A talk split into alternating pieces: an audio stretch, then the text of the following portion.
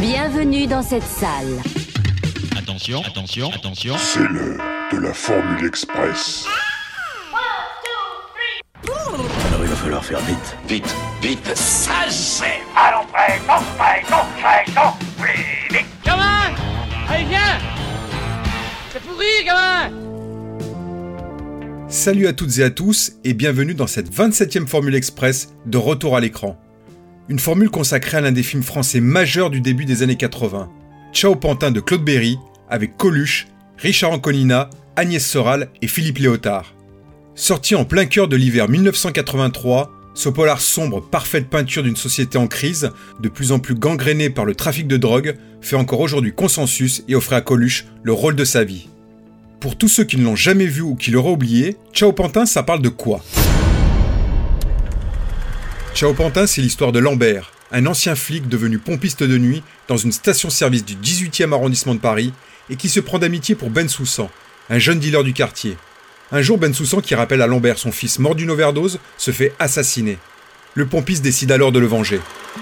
Je veux retrouver le mec qui a tué Ben Soussan. Il s'appelle Mahmoud. Je veux savoir où il habite. Il fréquente un bar qui est situé rue Lorillon et qui s'appelle chez Rachid. Eh ben, tu sais où le trouver, t'as qu'à le faire tout seul. Avec ma gueule de flic. Pauvre con. Puis moi, j'en ai rien à foutre. Nous sommes en 1982. Christian Spielmaker, le secrétaire particulier de Coluche, cherche à donner un nouvel élan à la carrière cinématographique de l'humoriste, lassé de le voir enchaîner les comédies de qualité inégale. Coluche vit également à cette époque une période noire, entamée par une campagne présidentielle périlleuse qu'il a dû abandonner suite à diverses menaces.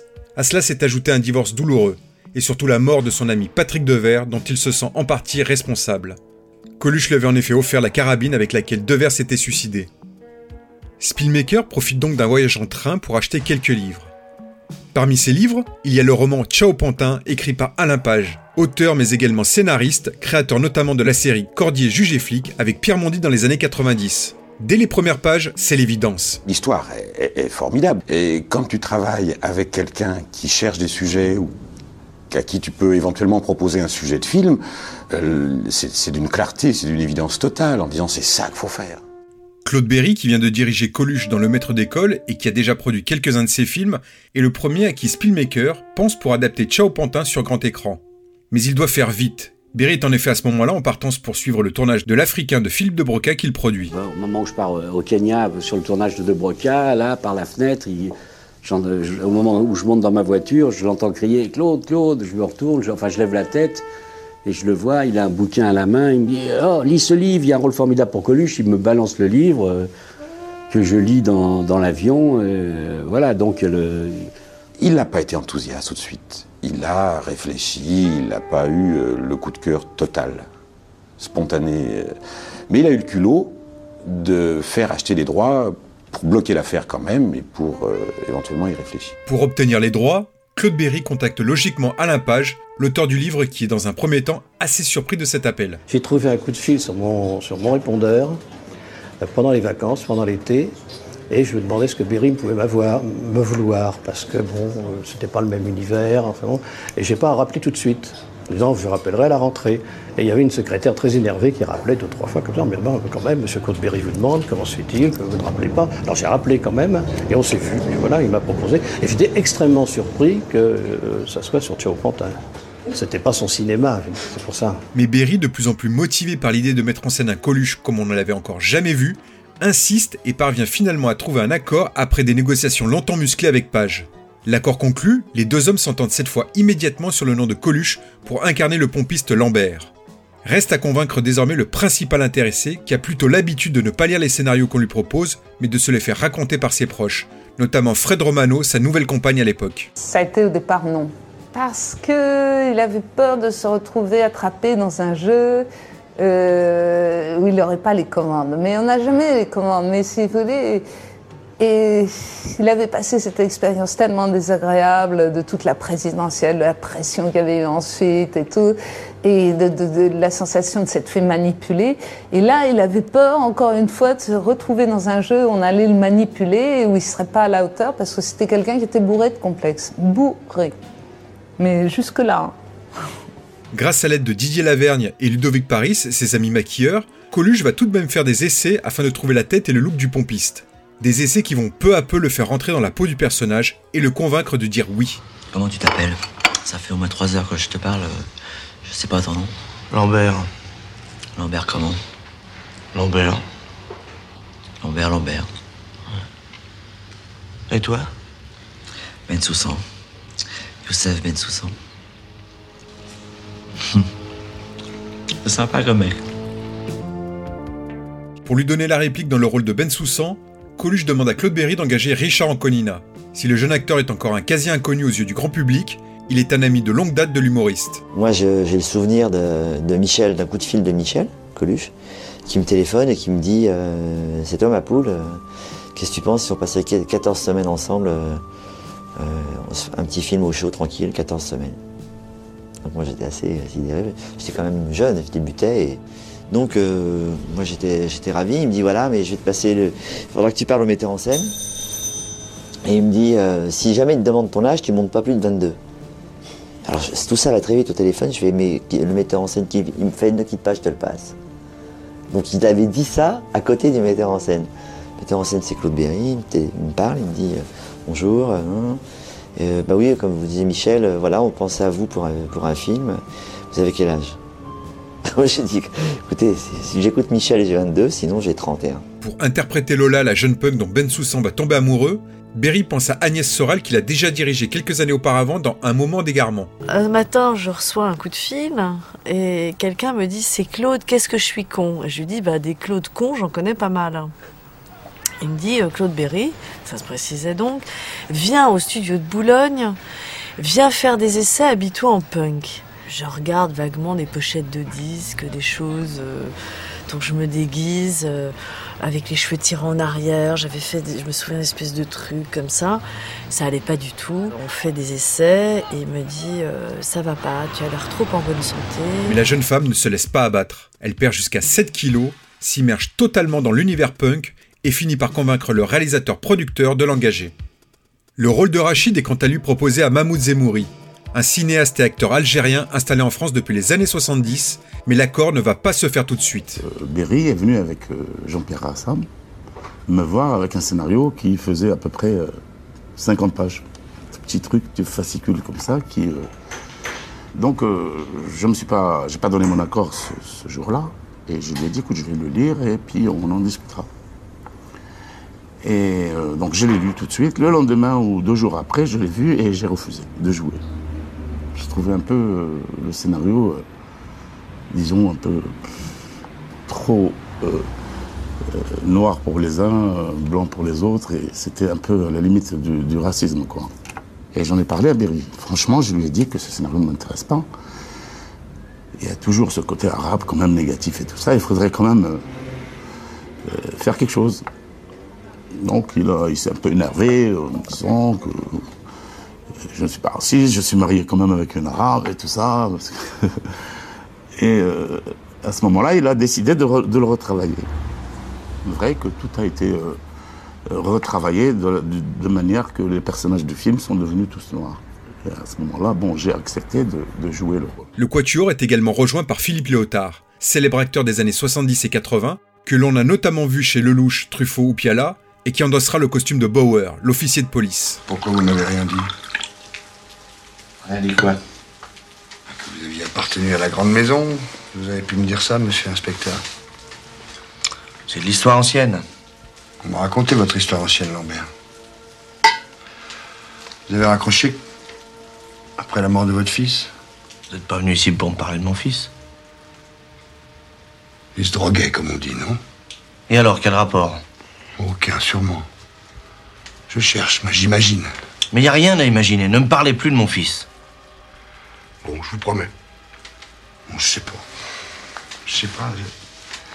Je, cherche à comprendre. Claude Berry se charge lui-même d'écrire le scénario, adapté du roman d'Alain Page, avec l'entière collaboration de ce dernier qui signe quant à lui les dialogues. Les lieux de tournage sont rapidement choisis par Alexandre Troner, grand chef décorateur qui a notamment travaillé avec Marcel Carnet ou Billy Wilder aux États-Unis. Le film se tournera entre le 11e et le 18e arrondissement de Paris, Du boulevard de la Chapelle, où se trouve à l'époque la station-service qui sert de décor principal, à la rue de l'Orillon, en passant notamment par la rue de Fleury et la place de la Bastille. Bah, je le connaissais depuis longtemps, Trener, euh, par des, euh, des amis communs, et puis il- il avait fait les décors de la première fois.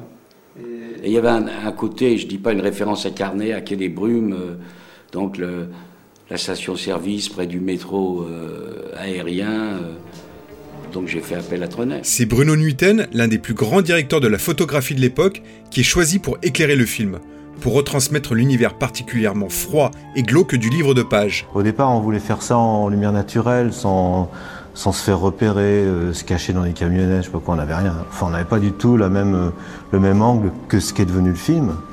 Puis peu à peu, on s'est aperçu en faisant des essais que c'était plutôt banal, ça ressemblait à, je sais pas quoi, des feuilletons. euh.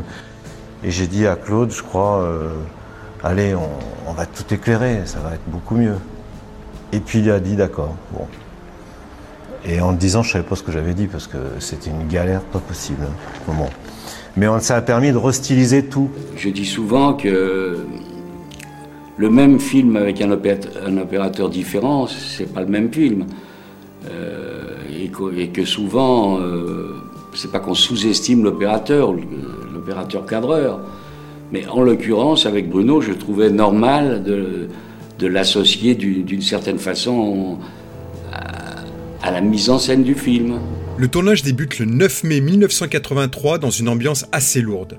Coluche est en plein cœur de sa période noire, Nathalie Baye, alors compagne de Philippe Léotard, vient de le quitter pour Johnny Hallyday, Berry et Ancolina étant eux également en pleine rupture. L'équipe doit également faire avec un environnement particulièrement compliqué, notamment Bruno Nuiten, le directeur de la photographie. De toute façon, Claude, il s'était mis dans la tête qu'on allait tourner dans la rue où il y avait tous les deals de, de dope de l'époque. Alors évidemment, le premier soir, on allume une lampe, un électro prend une machette dans la tête, et puis ça s'est arrêté là. Et ça, c'est l'entêtement de Claude, mais ça, c'est assez génial parce que cette, cette menace qui pesait sur nous, parce que quand même, on était, euh, il y a des soirs, on recevait des, des bouteilles dans la tête, enfin, on s'était sans arrêt, ça tombait de partout. hein. Mais Claude, il, à ce moment-là, il repérait, il essayait de faire repérer par la régie les types qui nous jetaient des bouteilles et les engager sur le film. Donc, euh, euh, il a fait taire tout le quartier comme ça aussi, parce qu'il est comme ça, Claude. Dans sa volonté de rendre le film le plus réaliste possible, Claude Berry missionne également l'acteur Mahmoud Zemouri pour recruter des consultants un peu particuliers. On est allé même à Belleville chercher des dealers, des vrais, vrais dealers, hein, que j'ai trouvé moi-même, des Tunisiens. Je me rappelle, et Claude ne connaissait pas ça du tout. euh, Et puis, euh, on a fait des séances de, de, de répétition et tout ça avec les vrais dealers. Comment transmettre les petits paquets, parce qu'il y a une, une façon de- très subtile de, pour éviter les regards, de, de- de passer le paquet de, de- de drogue à quelqu'un qui veut acheter. quoi. Le régisseur Patrick Bordier doit lui aussi faire avec un voisinage pas toujours coopératif. Alors c'est vrai que euh, cette station-service donne euh, sur un immeuble en briques rouges, je me souviens, où euh, il y avait des gens qui habitaient dedans. Alors évidemment, au bout d'un moment, ça les dérangeait. Et notamment au premier étage, où le type, quand il était bourré le soir, il sortait des baffles, il les mettait sur le rebord de sa fenêtre et il mettait la, la- la sono à fond. Donc euh, il fallait aller le voir et puis discuter avec lui euh, d'argent pour qu'il euh, pour qu'il accepte qu'on puisse tourner, bah, avec le son bien sûr, on ne pouvait pas. Bruno Nuiten reste admiratif du sang-froid de Claude Berry qui finira par fédérer tout le quartier autour de lui. C'est-à-dire qu'à force de chercher comme ça, et du danger, et des personnages euh, euh, assez bizarres, euh, qui étaient plutôt gênants pour le tournage, mais qu'il engageait sur le film, et qui jouaient d'ailleurs dans le film, qui ont tous un petit rôle, euh, il a fini par euh, provoquer quelque chose sur le plan humain qui était assez juste, quoi. Sauf qu'au milieu de tout ça, Coluche, il arrivait en dernier comme un acteur. hein. C'était pas, il s'est pas amusé à jouer à ça avec nous. Ça l'amusait pas du tout. hein. Non, non, ça c'était le truc entre Claude et moi et, les, techniciens qui étaient autour de, de- de- de Claude. C'était une façon de d'appréhender la ville, d'appréhender, de, d'attendre Coluche pour le mettre là où il fallait, quoi. Coluche traîne son mal-être sur le tournage à tel point qu'il reste jour et nuit dans la peau de son personnage, et ne quitte même plus son costume de pompiste. Mais Claude Berry fait tout pour maintenir une bonne ambiance entre les comédiens et l'équipe, et des fêtes sont ainsi régulièrement organisées pendant le tournage. C'était agréable, mais on a fait, on a abusé sur les fêtes. quoi. Alors entre Léotard qui était dans un drôle d'état, enfin il y avait des gens dans un état. Quoi. C'est- De toute façon c'est l'époque. hein. Si sa rencontre avec Fred Romano a été salvatrice à ce moment de sa vie, le tournage de Ciao Pantin a également permis à Coluche de faire une véritable introspection, de faire une véritable thérapie grâce à Claude Berry. Tu sais, le- la récompense, c'est les roches. Hein, je me rappelle quand on tournait Jean de Florette le soir dans le, dans une salle, de, de une petite salle de, de, de l'église, là, de- du curé, on avait une double bande, mais qui était parfaite. Et, on était. Les roches nous, nous, donnaient, nous donnaient la pêche. C'est pareil. Chez Pantin, on voyait, on voyait tous- les jours les, roches de la, de la veille et, de voir euh, Coluche à l'écran, euh, tu vois, j'étais content. Et d'ailleurs, euh, quand il a tourné le, le premier plan du film, je voulais qu'on le voit d'abord de dos, et puis dans la scène, il se retournait vers la caméra. Et quand euh, j'ai découpé, je l'ai trouvé tellement extraordinaire que le film qui devait sortir au mois de janvier, j'ai tout de suite appelé le distributeur le même soir pour que le film sorte en décembre, parce que j'ai pressenti qu'il pouvait avoir le César. Enfin, le rôle lui posait pas de difficulté, euh, peut-être presque plus facile à jouer pour lui. euh, euh, qu'u- je dis pas qu'u- oui, qu'une comédie. Il, était Lambert. La culpabilité qu'il éprouvait de, ses relations avec sa femme, il les reportait sur la culpabilité que le personnage éprouve par rapport à son fils. Il y a une osmose de sa souffrance. On avait tous les deux le- la même souffrance, euh, lui se séparant de sa femme et, et moi de la mienne. Christian Spielmaker est également un spectateur privilégié de la complicité entre Coluche et Berry. L'un cherchait à, à aller au cœur de l'autre pour remonter ce qu'il voulait du personnage, l'autre voulait lui en donner, mais pas trop. Il y avait ce jeu de chat et la souris comme ça, de d'aller au tréfonds de l'autre, quoi. Après 9 semaines de tournage quasi intégralement de nuit, le club de fin est donné avec pour chacun la confirmation du sentiment d'avoir participé à la production d'un film qui ne laissera pas indifférent. Le film sort en plein cœur des vacances de Noël le 21 décembre 1983. Si les critiques saluent enfin le talent de Coluche, le public lui offre un véritable plébiscite. Ciao Pantin parvient à cumuler au final près de 3 800 000 entrées. Le film décroche 12 nominations au César 1984 et parvient à en gagner 5, notamment deux pour le seul Richard Anconina, meilleur espoir et meilleur acteur dans un second rôle, et bien sûr celui du meilleur acteur. Le gagnant est Coluche pour Ciao Pantin. Je suis très ému. Je remercie Claude Berry, comme tout le monde. Franchement, euh, je croyais m'emmerder en venant là. Et puis je me suis vachement marré. hein. Quand j'ai pas dormi, parce que j'étais à côté de Gainsbourg qui arrête pas de déconner. C'est dommage que les spectateurs étaient pas tous à côté de Gainsbourg. eh ben, nous y voilà. Pour voir Ciao Pantin aujourd'hui, le film est disponible sur support physique en DVD et Blu-ray, en VOD et en SVOD. Presque 40 ans après la sortie du film, l'interprétation de Coluche reste une référence, et Ciao Pantin n'a rien perdu de sa force. Pour en parler, je reçois mes deux camarades de retour à l'écran. Salut Mick. Ciao Ah, ah, elle est bonne. Et salut Tib. Salut, salut Alors, parlez-moi de votre découverte du film. Eh ben écoute, euh, un je me rappelle plus trop, je crois que je l'ai vu à la télé. Ouais, ça avait été une, une belle, euh, une belle découverte. hein. Bon, j'en avais pas mal entendu parler, donc je savais, je savais un peu ce que j'allais voir, mais puis bon, moi j'étais un gros fan de, j'étais quand même, un- je suis toujours d'ailleurs un gros fan de Coluche. Coluche. Pour moi, c'était la référence au niveau comique. hein, euh, euh, on en reparlera, mais bon, euh, moi, j'avais, deux références. J'avais Coluche et Desproges.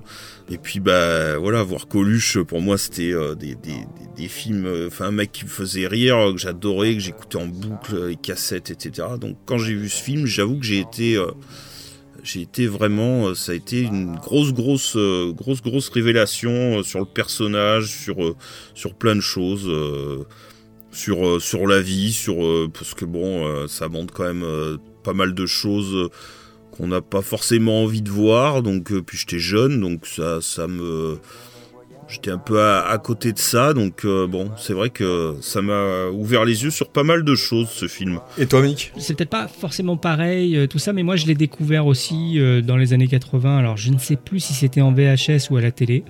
Euh, J'ai pas un souvenir marquant de- du visionnage. Je me souviens de sa sortie, de, de Coluche au César. euh, euh, voilà, il était quand même assez. C'était une figure omniprésente. Hein, euh, voilà, et chez tout le monde. Enfin, je pense que voilà, on aimait sa gouaille et puis ses, ses idées et tout ça. Et euh, mais en le découvrant, bon, euh, j'étais peut-être un peu jeune, j'ai pas forcément bien capté de quoi ça parlait, tout ça. J'étais plus euh, enclin à aimer euh, le maître d'école ou des choses comme ça que euh, Ciao Pantin, quoi. Mais en revanche, je l'ai, redécouvert à la fin des années 90 parce que, en fait, en faisant. euh, Enfin, tous les trois, on a fait l'ESRA, mais euh, Max et moi, on l'a fait à Paris et toi, tu l'as fait à Nice, Tib qui est une école d'audiovisuel.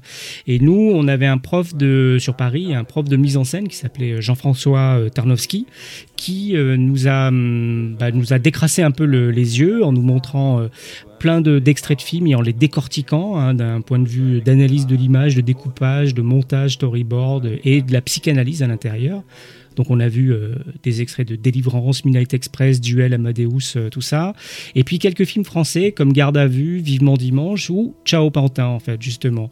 Et comme il avait, euh, euh, enfin moi j'aimais beaucoup ce, professeur-là qui est décédé depuis, que bah, ce film-là restait un petit peu vaguement dans ma mémoire. Je l'ai revu à l'occasion une fois qu'il nous en avait montré les qualités, on va dire, et je l'ai revu. Et là c'est à ce moment-là que j'ai j'ai vraiment découvert le film pour ce qu'il représentait. J'avais déjà plus de plus de 20 ans et j'ai mieux saisi les, les tenants et les aboutissants, donc ça m'avait bien plu. En revanche, euh, je- moi, je je l'avais pas revu depuis cette époque-là, et, euh, et je l'ai redécouvert pour l'occasion, puisque euh, voilà, avec ton, ton Express, Max, et je, vous dirai après ce que j'en pense aujourd'hui, quoi. Et toi, Max, comment tu l'as découvert euh, exactement? Alors moi, je l'ai découvert en VHS. C'était au milieu des années 80. Je venais d'avoir mon premier magnétoscope et les premiers films que j'ai loués, en fait, j'avais loué t- tous les Coluche en fait que j'avais pas vus. Comme toi, Tib, j'étais un grand fan de Coluche et euh, chez mes parents, notamment mon père, était un grand fan de Coluche. Et donc j'avais, je m'étais mis en tête de louer toutes les cassettes, euh, tous les films de, dans lesquels jouait Coluche, qui étaient pro- tous produits par Claude Berry, euh, pour certains réalisés, notamment le maître d'école, j'en parlais, et, et Ciao Pantin bien sûr.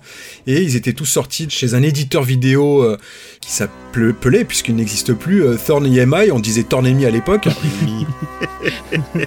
Sornemi. Ah, c'est ça.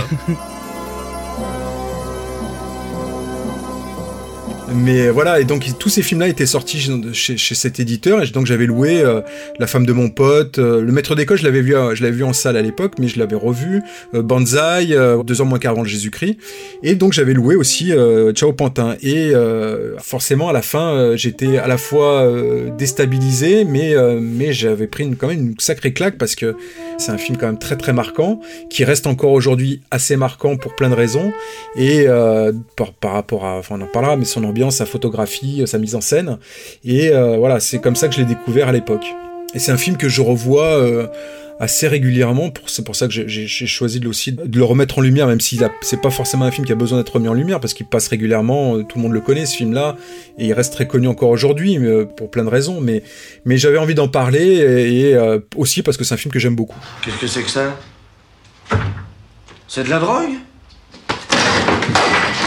Va pas, non? Quoi, c'est un joint Quoi, un joint Ça commence par un joint, on sait comment ça finit, hein Mais ça va pas la tête ou quoi Qu'est-ce qui te prend T'as vu ce que tu t'enfiles toutes les nuits, toi T'as vu avec quoi tu te shootes Tous les jours On- tu parlais de l'image justement. euh, moi, j'avais souvenir euh, justement d'un film un peu terne, euh, pas très joli en fait, euh, tout ça. Et puis là, en le, re- en le revoyant, euh, j'ai revu la, la copie qui a été restaurée là en 2014 par Pathé. Et ouais, les joies de la VHS. hein. bah ouais, c'est ça en fait. hein. Et là, euh, dans une restauration 4K, euh, euh, avec une autre, une autre colorimétrie, en fait, c'est assez coloré et tout ça, une belle utilisation des verts et des rouges, etc. J'ai aussi redécouvert son visuel que je trouve vraiment très très chouette. Quelque part, ça me rappelle un peu certaines, certaines BD, en fait, étrangement, même si c'est pas du tout les bons coloris, etc. Mais dans les cadrages et tout ça, moi, ça me fait penser un peu à, à, ce que fait Tardy quand il adapte Manchette en, bande dessinée. Il y a un petit côté comme ça. Peut-être que j'hallucine complètement, mais je les rapproche euh, tous les deux. Pourquoi pas, non Mais, euh, mais en tout cas, en termes d'image, oui, euh, bah, t'en parlais euh, dans la première partie, Max, mais voilà, Bruno Nuiten, c'était quand même The Chef-Op. Hein, euh, voilà, c'est le, le chef-op euh, des valseuses, euh, de garde à vue, de possession. euh, voilà, il a fait aussi euh, La vie est un roman de René, tout ça. Et après, justement, Ciao Pantin, il va faire Jean Florette, euh, Manon des Sources, euh, tout ça.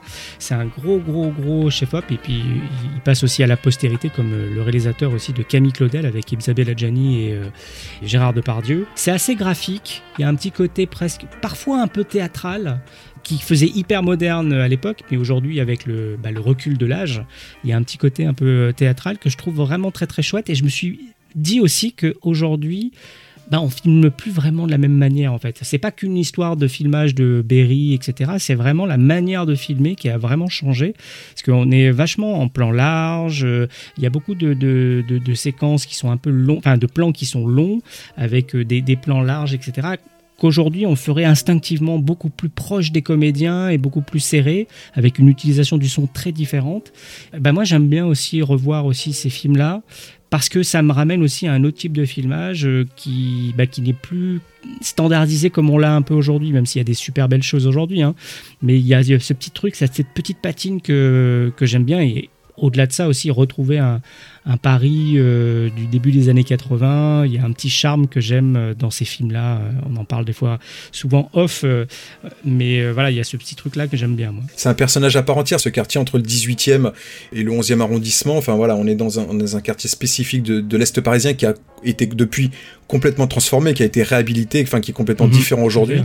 Euh, D'ailleurs, je vous conseille le- la page Facebook qui s'appelle Panam Urbex. C'est des gens qui retournent sur les lieux de tournage à Paris et qui le, qui font le comparatif en fait entre les plans qu'il y a dans, certains films et euh, ce, ce qui est devenu le quartier aujourd'hui. Bref, tout ça pour dire que c'est vrai que ce filmage un peu en plan large, c'est parce que vraiment ce quartier a, a vraiment un rôle à part dans le film. Le travail de Bruno Nutten a été important, comme il le dit plus tôt dans les interviews qu'on entend plus tôt dans l'épisode. Au départ, il voulait garder une, une lumière naturelle pour garder une authenticité autour de ça. Et puis ils se sont rendu compte que le rendu était bah, justement que ça aurait donné un rendu vraiment dégueulasse. Et donc il a décidé de tout éclairer au néon.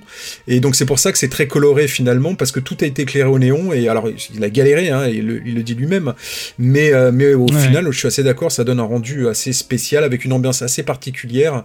Et, euh, voilà, ça fait un film quand même assez euh, visuellement, en tout cas, assez intéressant encore aujourd'hui. Bah ça donne, euh, moi je trouve que ça me donne un effet un peu bah, docu presque, mais quand même, et même j'irais plus loin, on, on dirait presque un, un film filmé un peu en sous-marin, Ouais. genre euh, euh, genre euh, planque de flic ou avec des des plans où on est un peu éloigné ou justement un peu de l'éloigner de ce qui se passe et comme si on regardait ça bah, comme des flics en planque euh, à certains moments et tout. Je- il y a ce côté vraiment docu et voilà j'ai envie d'en ouais, c'est le mot que j'ai envie d'employer euh, euh, sous-marin quoi Ce film et le livre qui en tirait, c'est aussi la peinture d'une époque. D'ailleurs, Alain Page, il en parle très bien. Elle, est, elle baigne dans, dans l'atmosphère des années 80, effectivement, dans un univers qui change.